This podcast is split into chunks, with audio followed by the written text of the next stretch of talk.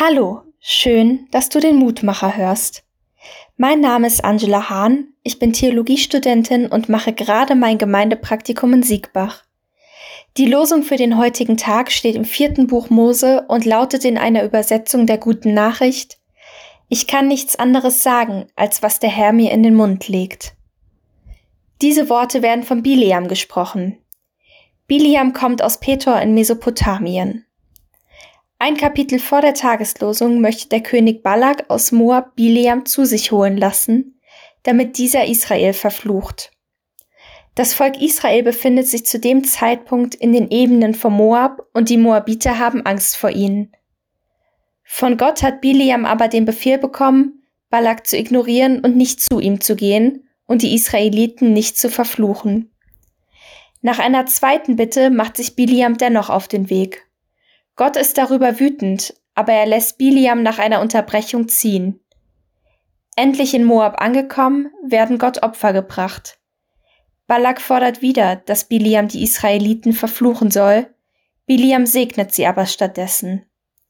Er fragt sich, warum er denn ein Volk verfluchen soll, das von Gott selbst nicht verflucht worden ist. Dieselbe Frage können wir uns in der heutigen Zeit stellen.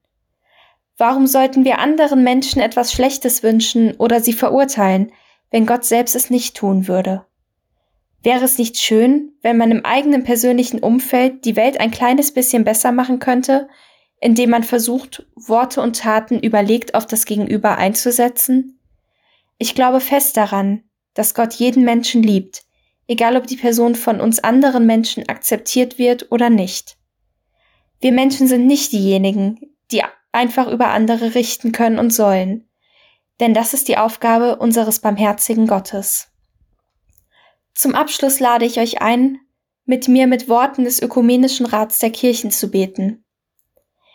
Ewiger Gott, groß und wunderbar sind deine Werke. Wir danken dir für die zahlreichen Möglichkeiten, deine Gegenwart und deinen Heilsplan zu bezeugen und für die Freiheit, dies zu tun.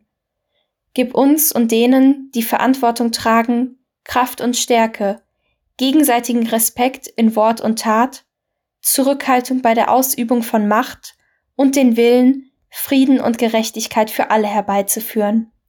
Amen. Ich wünsche dir einen gesegneten Tag.